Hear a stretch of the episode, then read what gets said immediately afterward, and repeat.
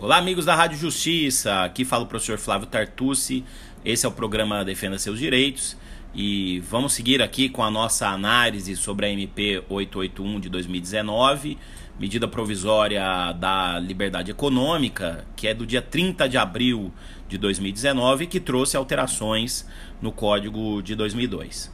Nessa nossa coluna de hoje, nós vamos tratar aqui das alterações que foram feitas pelo artigo 7 da medida provisória em relação ao artigo 50 do Código Civil. Esse dispositivo acabou positivando no Código de 2002 o Instituto da Desconsideração da Personalidade Jurídica, que nada mais é do que uma quebra da autonomia da pessoa jurídica em relação aos seus membros, sócios e administradores, em casos de abuso da personalidade jurídica. E esse foi o dispositivo que mais sofreu alterações na MP e que também no estudo que fiz, pelo menos brevemente, das emendas que foram propostas no Congresso Nacional, é o dispositivo que mais sofreu é, sugestões de emendas, né? São mais de 300 propostas de emendas, o que demonstra que haverá um longo trabalho aí no, no Congresso Nacional a respeito da conversão dessa medida provisória, eventual até conversão dessa medida provisória em lei nos 120 dias previstos. Bom, o dispositivo já sofreu uma alteração no artigo 5, no seu caput, né? O artigo 50 já sofreu uma alteração no seu caput, porque com a redação que consta da MP, passa a constar aí que somente serão responsabilizados e atingidos pela desconsideração os administradores ou sócios da pessoa jurídica beneficiados direto ou indiretamente pelo abuso. E em relação a essa modificação, acho ela louvável, acho que realmente ela deve ocorrer, porque ela acaba limitando a responsabilização pessoal daquele que agiu com conduta de abuso de direito. Então, essa proposta é, tem a minha, o meu apoio, né, tem a minha concordância, inclusive no primeiro texto que escrevi sobre a medida provisória, eu já manifestei a minha concordância. Porém, é, eu não tenho concordância em relação a outras sugestões, a outras propostas que constam do MP.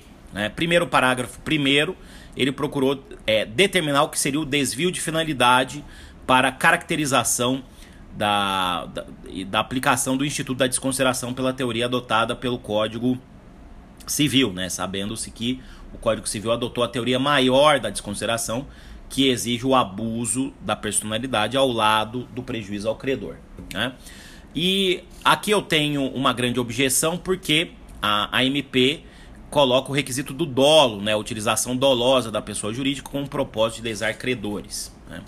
E eu discordo dessa expressão dolosa, né, utilização dolosa, sou favorável a retirar esse termo porque o dolo acaba sendo a intenção, né? Aqui a intenção de causar prejuízo aos credores, o que é de difícil comprovação no campo prático e que torna a desconsideração praticamente impossível de ser comprovada quanto ao desvio de finalidade.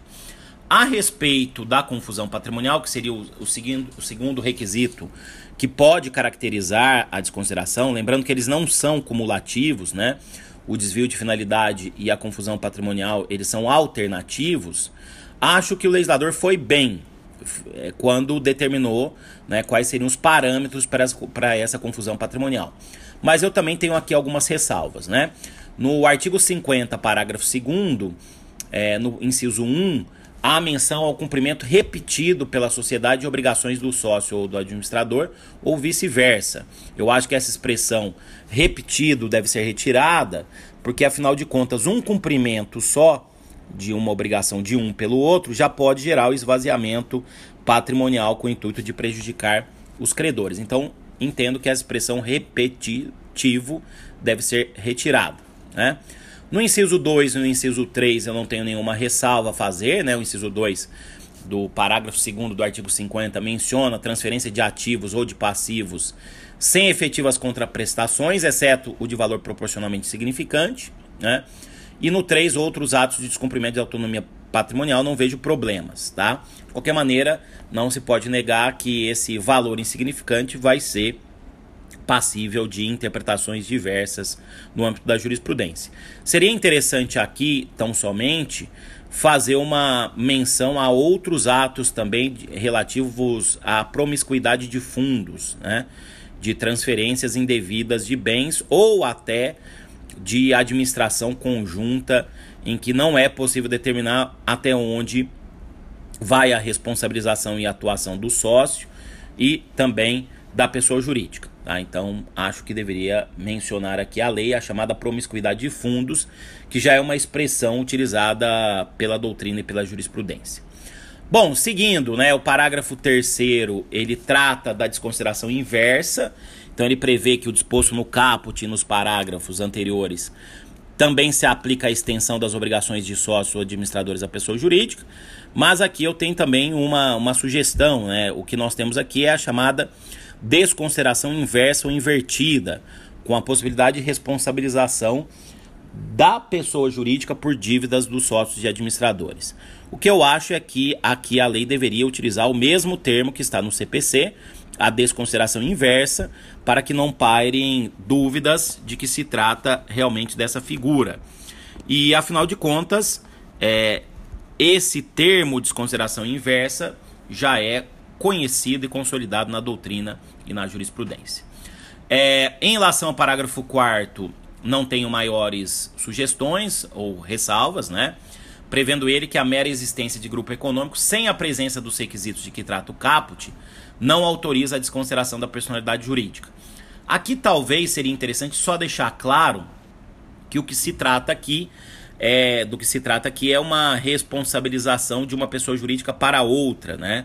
Chamada desconsideração econômica, é, ou desconsideração indireta, ou ainda sucessão de empresas no âmbito civil seria talvez interessante somente uma locução esclarecendo de que se trata aqui de uma ampliação de uma responsabilidade, da responsabilidade de uma pessoa jurídica para outra. E acho que aqui, sem dúvida nenhuma, é algo louvável. A, o legislador há muito tempo deveria ter tratado expressamente dessa possibilidade. E por fim, no parágrafo 5 do artigo 50 do Código Civil, é, eu entendo que deveria ser retirada a menção à alteração da finalidade original da atividade econômica, no sentido de que essa alteração não constituiria desvio de finalidade.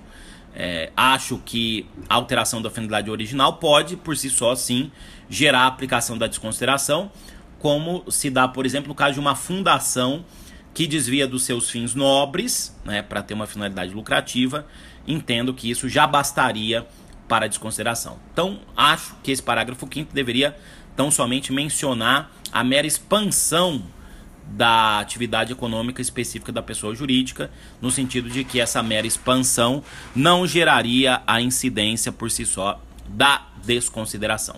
Eu tiraria aí essa menção à alteração da finalidade.